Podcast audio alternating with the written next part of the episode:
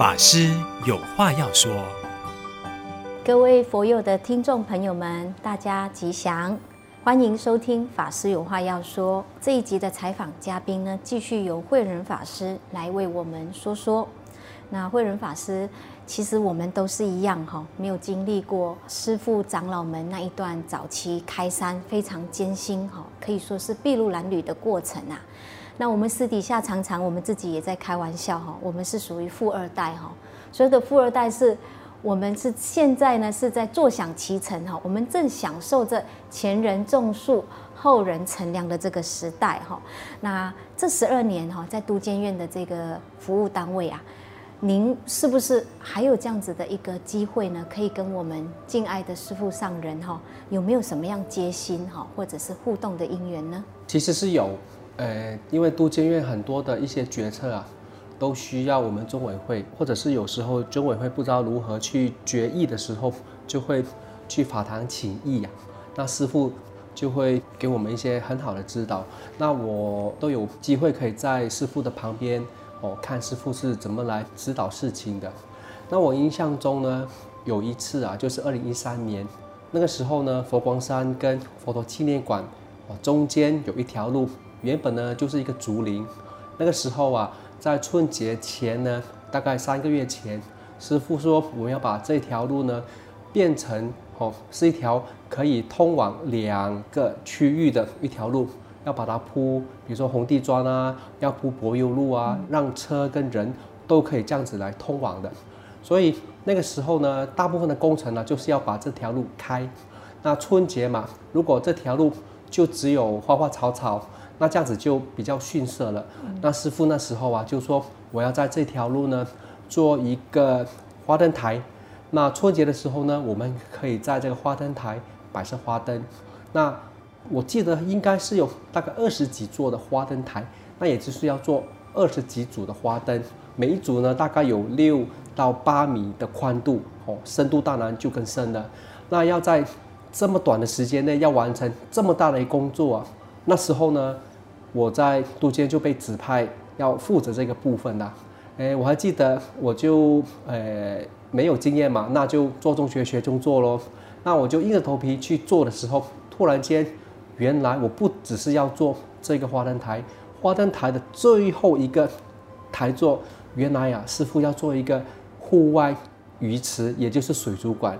然后师傅呢，那时候给我的一个一个目标啊，就是要把这整个应该是有八米宽，大概是有十米深的一个空间，要做一个水族馆，高呢大概也有接近大概三四米左右，所以是很大的户外水族馆。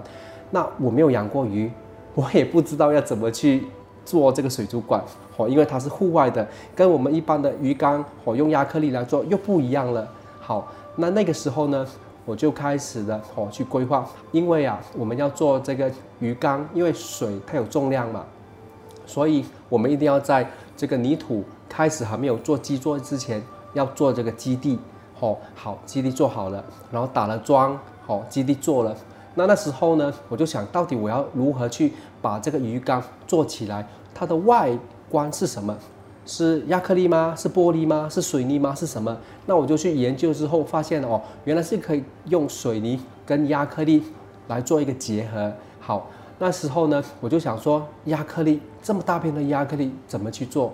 后来呢，就找了好几家厂商来哦这个讨论了。后来呢，我就选中了一家。啊，因为他在大陆啊有一个厂啊，所以可以做，呃，符合我们要的哦，多大多宽。那时候我记得宽好像也有八米，厚度呢大概也有十几公分呐，哦，是一个很宽的、很厚的一个亚克力。好，那时候就谈好咯。那再来的话要防水嘛，不然的话这个会漏水吧。所以我那时候就想了要用什么方式呢？不锈钢，好，哦，给它包在里面。我以为这样子就可以了。后来呢，师傅告诉我不是。我要一条鱼进去呢，我要看到有可能三四十条鱼在里面，这个是什么？原来师傅说我要做像华严世界一样，哦，所以我一条鱼进去呢，好像重重无尽一样，看到好多好多条鱼在里面，所以呢，这个就要透过什么？透过镜子反射嘛，所以也就是说，在鱼缸里面要放镜子啊。好，那我就不能够用这个 stainless steel 了，因为它是没有办法连着的。那后来呢，我就找到就是这个 FRP 人造纤维，好，这个厂商呢也愿意做，这个工法也符合我们要的。那我们就在鱼缸里面就做了这个 FRP，好，弄好之后呢，我们就会在 FRP 里面呢，哦，把这个镜子呢就固定在里面。那这个时候我们就可以一条鱼进去就有三四十条鱼出现了，哦，我们是这样子想的。那我那时候还做了一个小小的模型，哦，诶，这个实验这个测试是 OK 的，那我就把它做做在这个大鱼缸里面，机做好了，然后这个亚克力的这个镜子也做了，好，然后我们的防水也在做了。就在做好防水，准备要等它风干的时候呢，师傅那天就来到现场了。我记得师傅开着哈，就是有试着开着车，师傅就坐在副驾驶座旁边，哈，镜子下来，我就跟师傅这个形容一下我们目前的进度到哪里哪里。哎，结果讲完之后呢，师傅就说，嗯。旁边那个是什么？我说师傅，旁边那个是另外一个基座，那个我们那到时候呢，可能会放一些那个素食的动物在里面呢。不行，你这个鱼缸太小了，我要做大的鱼缸。所以师傅说八米的鱼缸还不够，在旁边的基座还要再做另外一个。所以那时候我就我想，怎么可能呢？时间来不及了，因为只剩下一个月时间。我就用了千百种理由告诉师傅，师傅不行，没有办法，吼，这个不行，那个不行，我就用了好多借口。然后我记得师傅那时候啊，他就插着手，他看着前面的镜子，然后呢就告诉我，没有关系，你做就对了。到时候没有完成这一座，我们就这一座就可以了。那时候呢，我就想说，好吧。我竟然讲了这么多理由，师傅都不接受，就是要完成，我就硬着头皮去做吗？师傅后来还补了一句：“我告诉你哦，这两座鱼缸哦，我要是连通的哦，我要这条鱼从 A 可以游到 B，再从 B 游到 A。”我那时候真的是崩溃了，因为啊，你知道吗？那个外观已经做好了，也就是中间要开一个洞，要开一个洞的话，它防水要怎么做？然后，因为我们呃台湾啊，我们是有地震的，嗯，那如果是摇一摇破裂了，或者是那个水流出来，怎么办呢？我就想哇，怎么办呢？既然都已经答应了师傅做就对了，那我只能够就硬着头皮开始呢，我就去找这个基座的这个厂商说，哎，师傅说旁边要做这个鱼缸啊，我们只剩下一个月时间，那我的基座怎么办呢？你有打桩了吗？这个桩要开始打，我们是要先除掉这什么的。后来呢，这个厂商告诉我，师傅，我告诉你，我不好意思跟你说，因为呢，我估算计算错误啊，所以呢，我把这个桩买太多了，所以我不好意思告诉你，我其实已经偷偷在隔壁这一座呢，已经把桩打好了。我在想，天哪，菩萨保佑啊！所以好，桩没有问题了。好，那另外呢，结构再做起来，那个也还好哈，那个不是很大的问题。再来要处理就是亚克力，我就。告诉这个亚克力老板，他一直在电话说不行啊，不行啊，我没有办法，一个月时间做不好，因为呢要完成这样子的一个亚克力这么厚哦，大概需要三个月时间。然后我说没有关系，你来，你来现场，我们一起来研究。老板来了，我那时候我还记得，我跟师傅一样，就插着手，然后看着鱼缸前面，我就告诉他没有关系，你做就对了。到时候来不及，我们再看怎么样吧。你做就对了，我就告诉他。那因为这样子啊，他就没有办法了。他回去呢，结果隔天早上啊，他告诉我，师傅，我告诉你一个很神奇的事情哦。原来呀，我有一个厂商在上海，他订了一个亚克力。它的厚度、它的长度跟高度跟你要的是一模一样的，它因为不要了，退到我们这个上海的厂，所以师傅，我告诉你，我们问题解决了，我只要把它运过来，我就可以完成了这个任务。我就说天哪，菩萨保佑，怎么这么好啊？不可思议哦。对，的确是不可思议。然后呢，好，没有问题。那地震的问题，还有这个防水问题怎么办呢？后来呢，好，这个也沟通好了，好，只要在中间开一个洞。那我们的防水呢，只要加强一点吼，那我们做了一些小小小的沟，只要从这沟看到水流出来，就代表我们的这个防水可能有问题了。也因为这样子啊，我就把种种种种的问题处理好了。可是你知道吗？里面鱼啊，是不是应该要有一些布置啊，一些石头啊什么的，对不对？这个厂商最可怜，因为我本来给他的是半年的时间筹备。到最后只剩下一个礼拜的时间，因为他的工作是在最后啊，要把整个结构做好之后，他才可以把他的石头什么进去。然后我记得那一天晚上啊，那个厂商啊，哦，因为做的半夜要赶工啊，所以凌晨都要做，二十四小时几乎都要做。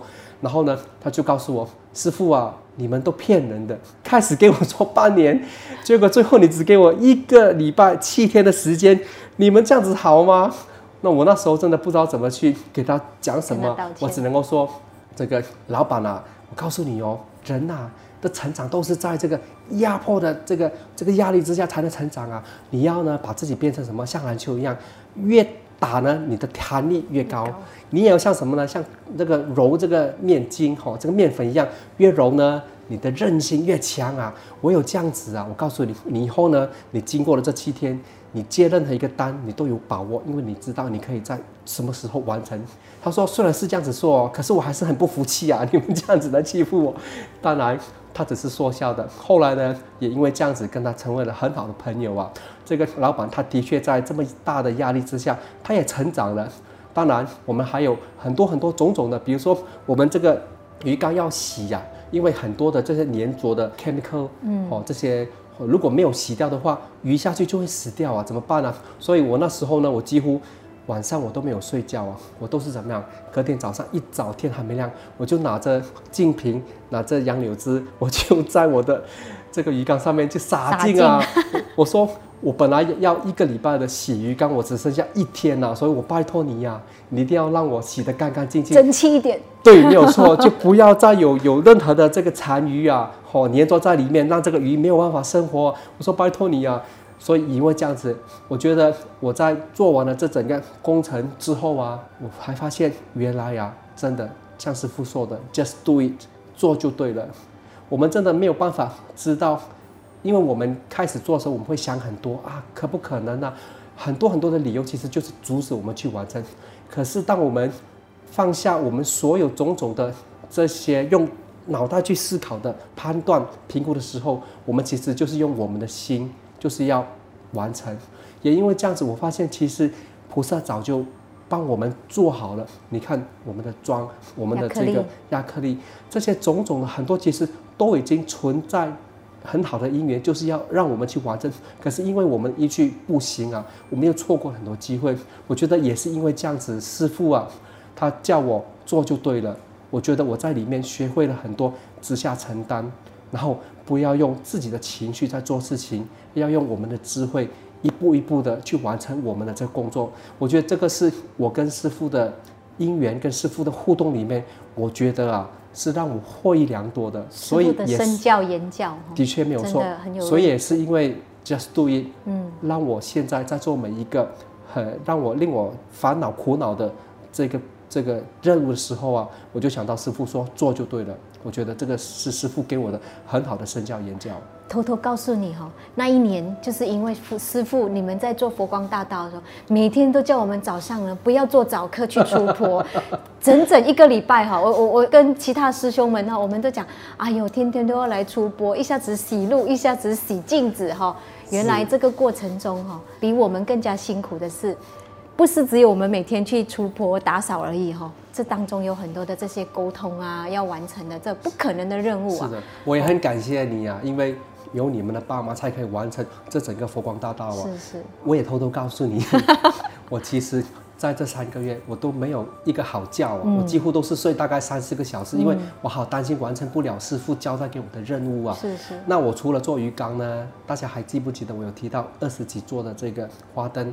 这个也是我要负责的，嗯、是，是，是，所以我觉得我的茁壮也是在压力之下呢，让我成长。成长，我很感谢这段姻缘。是是，那我想你经历了这一些哦，压力啊、沟通啊、协调，还有不可能的任务哈，你都一一的克服了。最后，我想要请您跟我们所有线上的这些听众朋友们，哈，一句鼓励的话。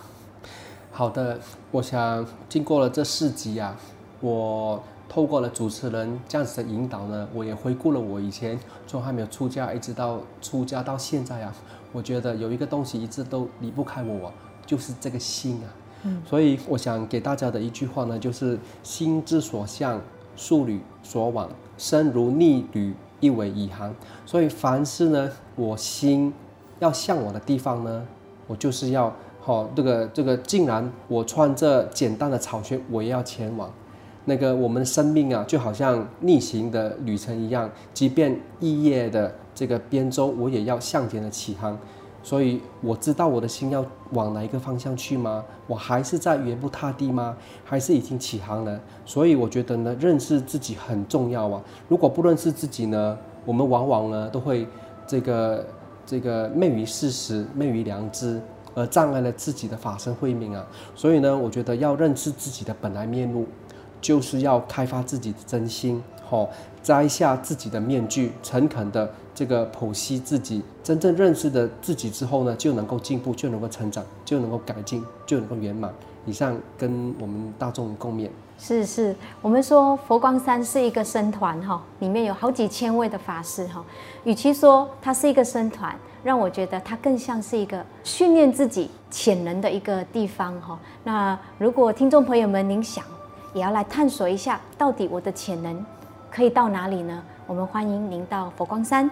那佛光山我们也有一座丛林学院哈，是对于我们这个啊在家信众哈，或者是青年朋友们哈，一个很好好去开始的一个非常棒的一个地方。阿弥陀佛，阿弥陀佛。